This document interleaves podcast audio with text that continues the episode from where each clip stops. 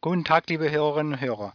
Herzlich willkommen zu einer weiteren Ausgabe des EnergyNet.de Podcast. Ich bin Andreas Kühl und begrüße Sie recht herzlich zur 31. Ausgabe. Zur ersten Podcast-Ausgabe nach der Bundestagswahl 2013 freue ich, freue ich mich auf, auf einen Gesprächspartner aus der Praxis der Energiewende. Ich begrüße dazu den Vorstandsvorsitzenden der, der Enertrag AG, Jörg Müller. Hallo, Herr Müller. Ja, hallo und schönen guten Abend nach Berlin. Ähm, für diejenigen, die die Enertrag AG, AG nicht so kennen, das ist da ein Projektentwickler für Windenergieanlagen überwiegend und ein führender, Erzeug, führender Erzeuger von Windstrom in Deutschland, sowie der, der erste Produzent von Windgas. Ist es so kurz umrissen richtig oder fehlt noch was? Ja, so kann man das sagen. Wir sind Energieerzeuger, entwickeln unsere eigenen Projekte, wie sich das für einen ordentlichen Energieerzeuger gehört. Und seit einiger Zeit erzeugen wir tatsächlich Windgas, also sprich Wasserstoff aus Wind. Okay, darauf will ich später auch, auch nochmal eingehen. Aber jetzt war ja gestern die Bundestagswahl. Wird es für die Energiewende künftig schwerer werden nach dem deutlichen Sieg von CDU, CSU oder, oder sieht es vielleicht, vielleicht ohne die FDP sogar besser aus? Wie ist da Ihre Einschätzung? Ja, also bei, bei aller Achtung auch vor der Leistung der FDP und vor vielen guten Ideen, gerade in Bezug auf Energiewende, war leider, ich denke auch aus einem gewissen fehlenden Sachkompetenz heraus, die FDP eine große Bremse. Ähm, das ist dann erstmal besser so ohne FDP. Die Parteien, welche die Energiewende getragen haben und auch sicherlich weitertragen werden, sind eigentlich die Grünen, die CDU und die SPD. Und jetzt müssen wir abwarten, wie es dann, wie es dann zur, zur Regierungsbildung kommen wird. Vorher ist ja, es noch schwer, was zu sagen. Da ist jetzt schwer, was zu sagen. Ich weiß, wir sind wahrscheinlich nicht die Einzigen, die sich eigentlich Schwarz-Grün mal wünschen würden. Wenn es denn schon so ist, wie es jetzt ist, dass die CDU, CSU eine so starke Position hat, was sie mit sicherlich der Frau Merkel verdankt, also die Kanzlerin hat da schon gut, gut vorgearbeitet.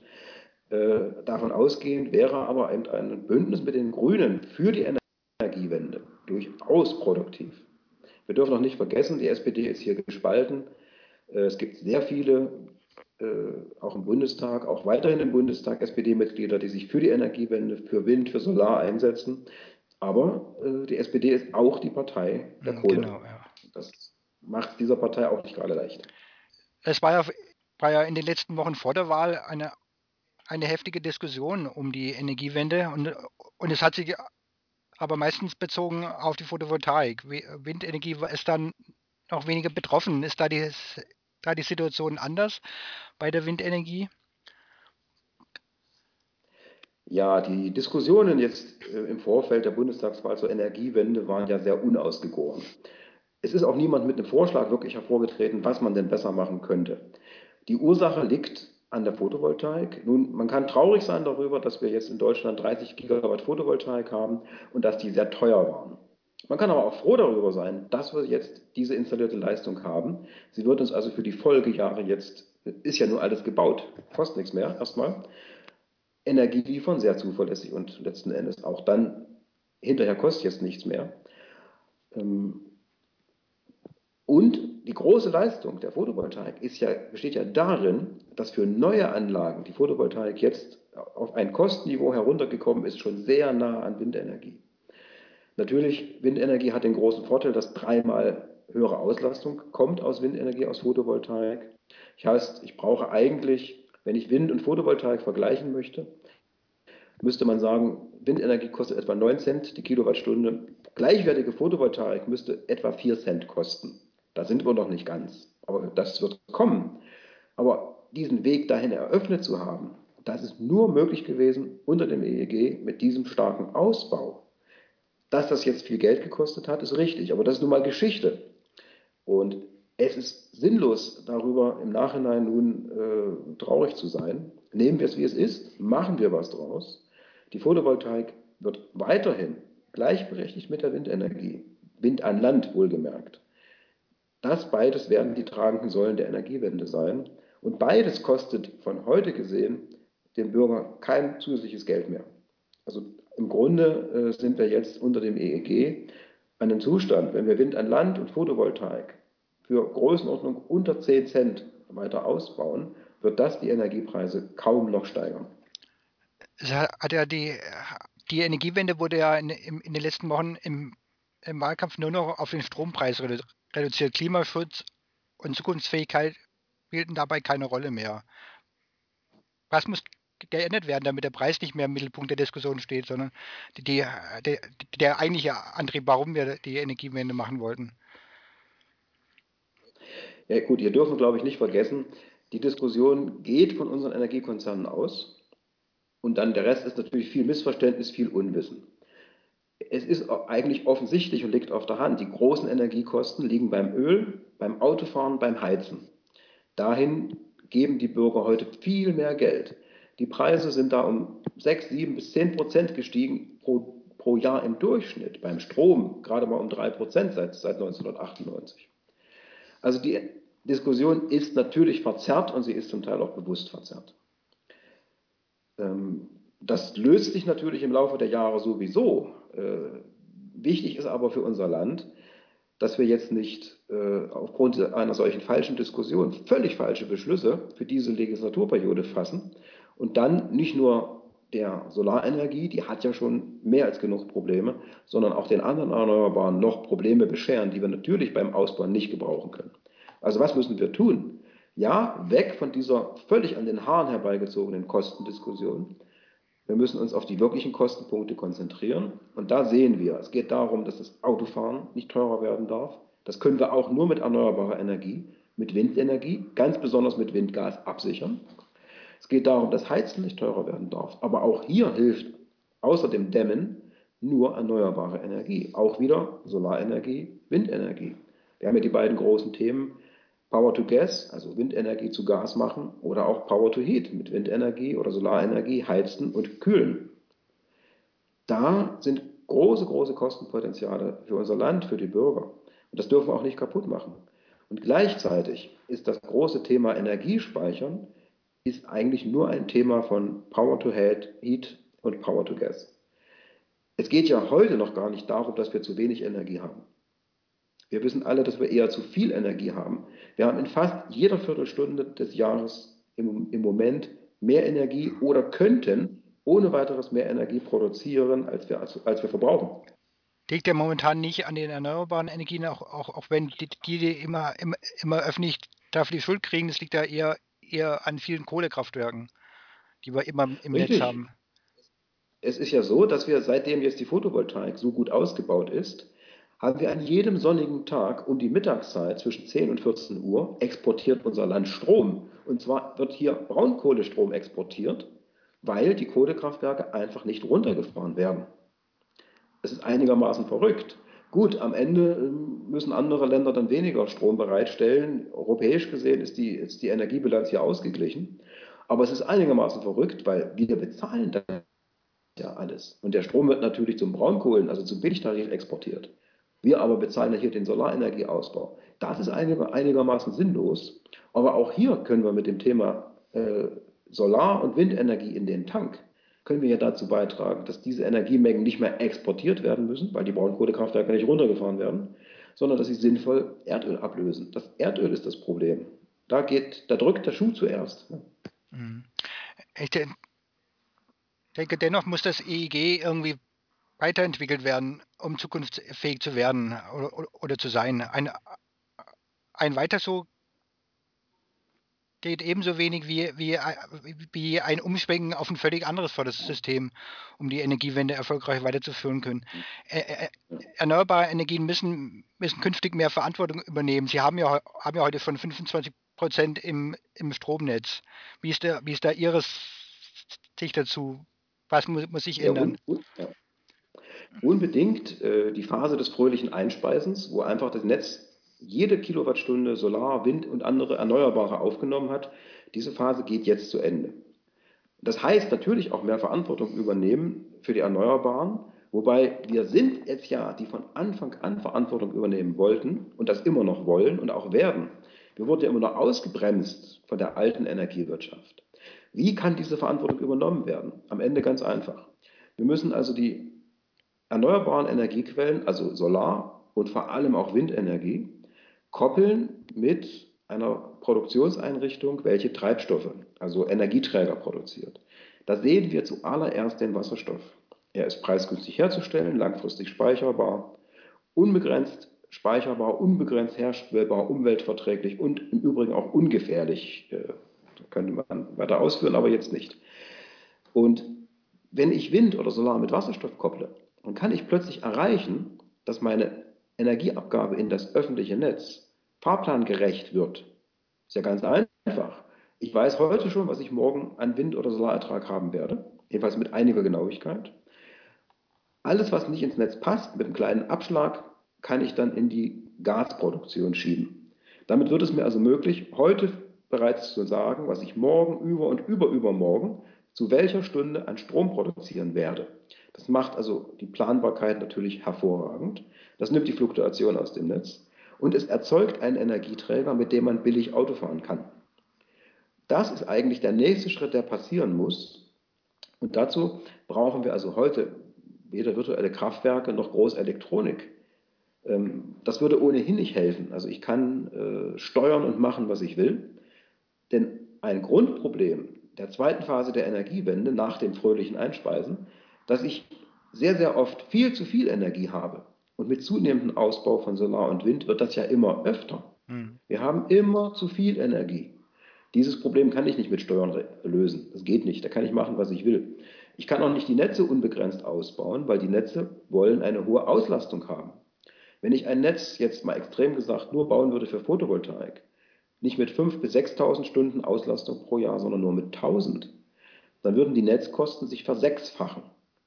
Äh, das heißt, dann würde, würden die Netzkosten plötzlich sechsmal teurer sein, fast, oder nicht ganz, viermal teurer sein als die Stromkosten. Das ist absurd. Also diese Probleme der zweiten Phase der Energiewende lassen sich weder mit Steuern und Regeln noch mit Netzausbau lösen. Das geht gar nicht. Sie lassen sich ausschließlich mit der Produktion eines speicherbaren Energieträgers lösen. Und wenn man das dann zu Ende denkt und zu Ende durchdekliniert, kommt man, es geht nur mit Wasserstoff. Ist die Speicherung aber nicht teurer als, als Netzausbau? Nein, das ist ein landläufiger Irrtum. Ähm, es geht ja nicht darum, aus erneuerbarem Strom Wasserstoff zu machen und dann wieder Strom draus zu machen. Das ist völliger Unfug. Es geht darum, aus erneuerbarem Strom einen Energieträger zu machen, mit dem ich Auto fahren kann Oder und mit dem ich auch Industrieprozesse äh, beheizen kann. Heizen generell. Ja. Und mhm. das führt interessanterweise zu einem Pfad, dass wir ja, also heute schon, der Wasserstoff, der dann aus Wind hergestellt wird, der kann an der Tankstelle für 8 bis 9 Euro verkauft werden ein Kilogramm Wasserstoff. Mit diesem Kilogramm Wasserstoff kann ich dann aber 120 bis 150 Kilometer weit fahren. Das heißt, ich bin also heute schon auf einem Niveau, was günstiger ist, als was heute okay, an der Tankstelle ja. ist. Ohne Import. Wird ja nichts mehr importiert. Nun kann, muss der Staat am Ende sehen, wie stark er das noch besteuern möchte. Nur, wir sind im Prinzip heute schon so weit, dass wir mit dem Windgas äh, durchaus attraktiv sind für die Autos. Das Einzige, was fehlt, sind die Wasserstofffahrzeuge. Hm, okay. Ähm, was mich auch noch interessieren, interessieren würde, bei der Windenergie spielt die, Direktvermarktung eine große Rolle. Ist die, ist, ist die Direktvermarktung auch ein Weg, um von der Förderung unabhängiger zu werden? Ähm, solange es möglich ist, Kohlestrom für drei bis vier Cent herzustellen, äh, und das wird immer möglich sein, ja, leider, Solange ist es erforderlich, äh, die Windenergie zu fördern. Das, die Förderung kann eigentlich erst dann aufhören, wenn es keinen Kohlestrom mehr gibt. Ähm, da, da kommen wir wirklich nicht drum rum. Die Direktvermarktung, ist das ein, äh, ist genau. ein Weg? Also, ja, ja. Die Direktvermarktung, äh, muss ich sagen, viele aus der Branche, auch ich persönlich, waren und sind es eigentlich heute noch gegen diese Art von Direktvermarktung weil in Wirklichkeit gar keine Direktvermarktung stattfindet. Die Direktvermarktung heißt nur so, aber de facto ist es äh, genauso Erneuerbare Energiengesetz und würde ohne EEG auch nicht funktionieren.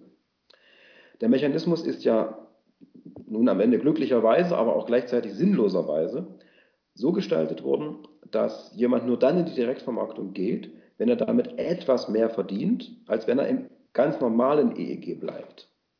Dieses etwas mehr was hier verdient wird, ist aber nichts weiter als die Vermarktungskosten, welche sonst die Übertragungsnetzbetreiber gehabt hätten.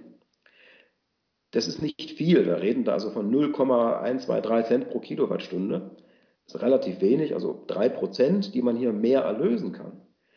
Es wird aber kein Mehrwert geschaffen. Auch unter der Direktvermarktung wird die Energie genauso fluktuierend eingespeist wie sonst. Da passiert gar nichts. Nur, dass eben diese 3% des Stromwertes nicht bei die Übertragungsnetzbetreiber verdienen, sondern die erneuerbaren Einspeiser. Das ist der einzige, einzige Unterschied. Mit Markt an sich hat es nichts zu tun. Die Energie wird eingespeist, sie wird abgenommen, sie wird auch vergütet und äh, am Ende wird sie auch zu einem festen Tarif vergütet. Denn aus dem EEG kommt ja die Differenz zu dem, was am Markt nicht erzielt wird. So. Da ist gar kein systematischer Unterschied.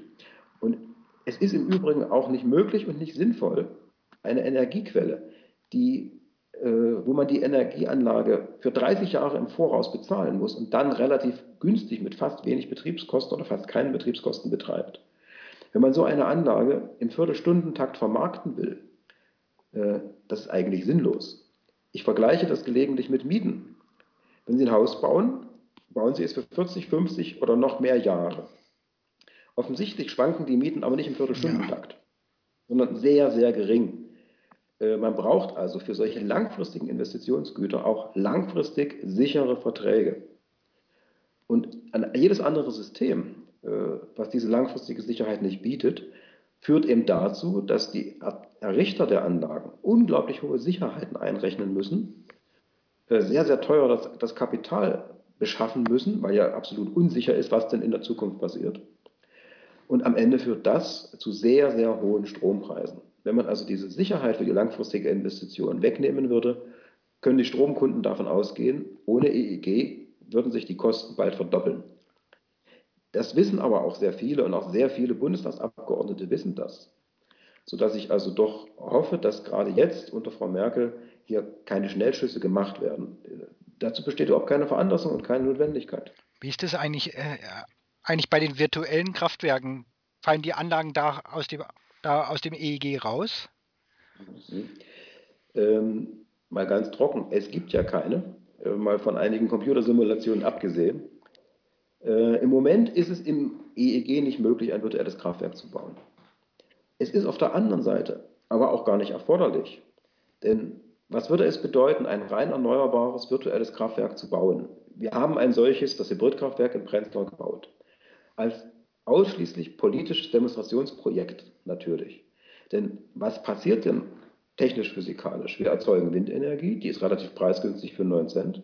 Dann erzeugen wir Wasserstoff, mit dem wir, den wir auch wirklich tatsächlich an Tankstellen abgeben. Soweit, so gut. Auch noch preiswert. Der Schritt aber aus dem Wasserstoff wieder Strom zu machen, äh, heute zu einer Zeit, wo wir nur 25% erneuerbare Energien haben, äh, der ist eigentlich verrückt. Das muss man sich nicht antun. Die Rückverstromung würde zu Stromkosten führen, äh, heute 30 bis 40 Cent pro Kilowattstunde, also zehnmal mehr als Braunkohle. Dann nehme ich doch lieber Braunkohle.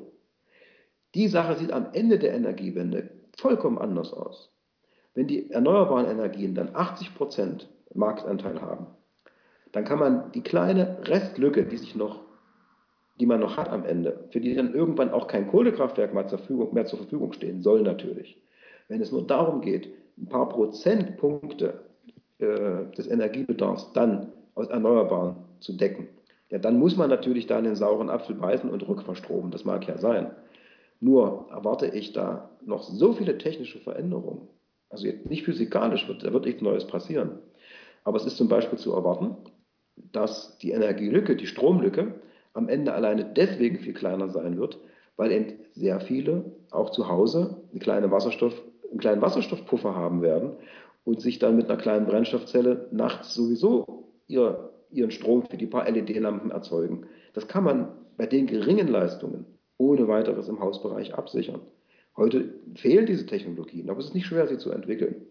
Also wer sich heute Gedanken darum macht, eine heute ja gar nicht vorhandene Stromlücke mit erneuerbaren Energien zu schließen, der ist auf einem völlig falschen Weg. Das ist vollkommen überflüssig. Also irgendwas müssen wir ja der fossilen Energiewirtschaft bis zum Ende der Energiewende zu tun geben. Und natürlich geben wir ihnen die Aufgabe, die Stromlücke preisgünstig zu schließen. Nur Gewinne dürfen sie damit nicht mehr machen. Gewinne hatten sie die letzten 100 Jahre. Okay, interessant, vielen Dank. Ähm, was mich auch noch interessieren würde zum Abschluss, Sie haben das ja, haben das ja schon ein paar Mal angesprochen oder immer wieder angesprochen, die Speicherung von, von Strom in, in Gasform oder mit, mit Wasserstoff. Wie sind Ihre, Ihre Erfahrungen mit dem, äh, mit dem ersten Windgasprojekt und wird es, da, es da noch weiter, weitere Entwicklungen geben, weitere Projekte? Äh, ja, wir werden auf jeden Fall das weiter verfolgen, weil ich bin aus rein physikalischer Sicht schon der Überzeugung, dass ohne den Ausbau von Windgas der Ausbau der Windenergie oder überhaupt der erneuerbaren Energien nicht möglich ist. Die Voraussetzung, die wir jetzt brauchen, ist, dass Wasserstofftankstellen und natürlich Wasserstofffahrzeuge zuallererst am Markt angeboten werden. Wir sehen, dass alle großen Hersteller Wasserstofffahrzeuge als Prototypen haben. Wir sehen, dass Hyundai als erster, Toyota als zweiter mit dem Serienfahrzeug auf den Markt kommen. Es wäre sehr zu wünschen, dass auch deutsche Hersteller sich dem anschließen. Drittens, das Elektrofahrzeug ist ja nichts weiter als ein Vorläufer des Wasserstofffahrzeuges, weil salopp gesagt, man lasse den teuren und schweren Akkumulator weg, baue die leichte Brennstoffzelle und den kleinen Wasserstofftank ein. Hinterher ist das Auto ein paar hundert Kilo leichter und fährt obendrein nicht 100, sondern 700 Kilometer. Das ist der einzige Unterschied. Ähm, das brauchen wir jetzt als nächsten Schritt. Das heißt also, die erneuerbare Mobilität auf relativ wenig Elektro. Es mag Elektroautos geben. Es wird aber doch eine Nische bleiben, denke ich. Äh, diese erneuerbare Mobilität auf Wasserstoffbasis und teilweise Elektrobasis ist absolut essentielle Voraussetzung dafür, dass die Energiewende weitergeht. Okay, und, und, und was mir da, da gleich einfällt, ist die Wärme. Da haben wir ja die höchsten Preissteigerungen. Wäre das und, und in den nächsten Jahren kommen die ersten Brennstoffzellengeräte für die, für, für die Heizung auf den Markt oder, oder es gibt schon einen Anbieter auf dem Markt. Das ist dafür auch ein Zukunftsfeld. Ja, also die erneuerbare Wärme ist unter der Voraussetzung natürlich, dass man ordentlich dämmt. Also dass man erstmal den Energieverbrauch ja, senkt. Ja, dann ist die erneuerbare Wärme wirklich der Königsweg. Ähm, da muss man aber dann dazu sagen, eine Heizanlage, die nur noch 20 Prozent der Jahreswärmemenge bereitstellen muss aufgrund der ordentlichen Dämmung, äh, die darf rein von der Anlage her nicht teuer sein. Man kann also eine kleine Brennstoffzelle nehmen, die man dann aber stromgeführt fahren muss. Das heißt, da muss das Hauptprodukt dann Strom sein. Zum Beispiel eben ähm, Strom, den man äh, tagsüber aus Solarenergie nicht nutzen konnte, den man damit in die Nacht schiebt. Das kann man auch mit einer Brennstoffzelle und Wasserstoff machen. Man kann es natürlich genauso gut in den, gerade in den norddeutschen Gebieten, wo es viel Wind gibt, da bietet sich es durchaus an, auch einfach Windspitzen, aber dann direkt, nicht übers öffentliche Netz, über ein Direktkabel in den nächsten Ort zu schieben und dort mit Wind günstig zu heizen. Auch das geht. Setzt auch wieder voraus, dass das Gebäude so gut gedämmt ist und eine so hohe Wärmespeicherfähigkeit hat, dass man eben dann auch mal zwei Wochen so überstehen kann und bis die nächste Windspitze wieder mal kommt. Das kann nämlich passieren. Äh, dann hat das alles ganz, ganz viel Sinn. Nur das Entscheidende äh, in der Gebäude, im Gebäudebestand ist erstmal wenig zu verbrauchen. Wenig verbrauchen, genau, ja. gut dämmen, dann eine Heizungsanlage installieren, die von der Investition nicht viel kostet. Das ist in aller Regel dann eine Elektroanlage. Oder eben äh, eine Anlage zu installieren, wo der Hauptzweck Strom und der Nebenzweck Wärme ist. Wie gesagt, äh, wenn ich wenig Energie zum Heizen brauche, dann darf die Heizanlage Natürlich, selbst ja, nicht mehr genau. teuer sein. Aber, aber wichtig ist jetzt, hm, ist jetzt finde ich ganz interessant, was Sie sagen, die Verbindung von, von Strom, Verkehr und Wärme für die, für die erfolgreiche Umsetzung der Energiewende, was ja sonst immer, immer alles einzeln betrachtet wird. Das ist das, was Sie äh, anstreben, die, die Verbindung der Bereiche, um, um die ja, äh, Energiewende erfolgreich und, und, und günstig umsetzen zu können. Ja, auf jeden Fall. Wir müssen ja auch, wir sehen ja auch, dass Strom im heutigen Energiemarkt ist nur 600 von 4000 Terawattstunden Verbrauch. Also äh, es ist nicht nur das Geld, was am allermeisten in Wärme und Auto begeht, es sind natürlich auch die Energieeinheiten. Ja, genau. Und nur diese Verbindung schafft uns, nimmt uns ja die Fluktuation heraus. Wenn ich aus fluktuierender Wind- und Solarenergie einen speicherbaren Energieträger wie Wasserstoff herstelle, da habe ich die Fluktuation gelöst und ich kann eben damit Auto fahren und heizen. Und das Spannende ist ja, ich bin mir sehr sicher, Wir haben heute 4000 Terawattstunden Primärenergieverbrauch in Deutschland. Unser Land wendet dafür etwa 200 Milliarden Euro auf. Wenn man das dividiert, ergibt das einen durchschnittlichen Energiepreis von 5 Cent die Kilowattstunde. Am Ende der Energiewende werden wir nur noch ein Drittel dieser Energie brauchen. Warum? Ein Viertel der heutigen Primärenergieaufwendungen sind Kraftwerksverluste. Die Kühltürme, die gibt es mhm. dann nicht mehr. Ein Viertel ist weg. Beim Heizen werden wir 70 Prozent einsparen. Und ein Wasserstoffauto braucht umgerechnet anderthalb Liter auf 100 Kilometer Benzin, wenn man das jetzt mal umrechnen wollte. Also nur ein Viertel von heute. Wenn ich diese Einsparungen mal übereinander lege, kommt am Ende heraus, wir brauchen nur noch ein Drittel der Energie. Gleichzeitig weiß ich, dass ich für etwa 15 Cent pro Kilowattstunde im Durchschnitt die Energie auch bereitstellen kann. Na, was heißt denn das? Die Energie wird dreimal so teuer pro Einheit, aber ich brauche nur noch ein Drittel. Fazit, am Ende der Energiewende geben wir auch nur 200 Milliarden für Energie aus, so viel wie heute. Davon muss sich keiner fürchten. Das ist ein schöner Satz am Ende zum Schluss. Vielen Dank für das, für das Gespräch, Herr Müller. War sehr interessant. Gut, vielen Dank auch meinerseits. Jo, Danke für Ihre Zeit und, und vielen Dank fürs Zuhören, liebe Hörerinnen und Hörer. Bis zum nächsten Mal. Tschüss.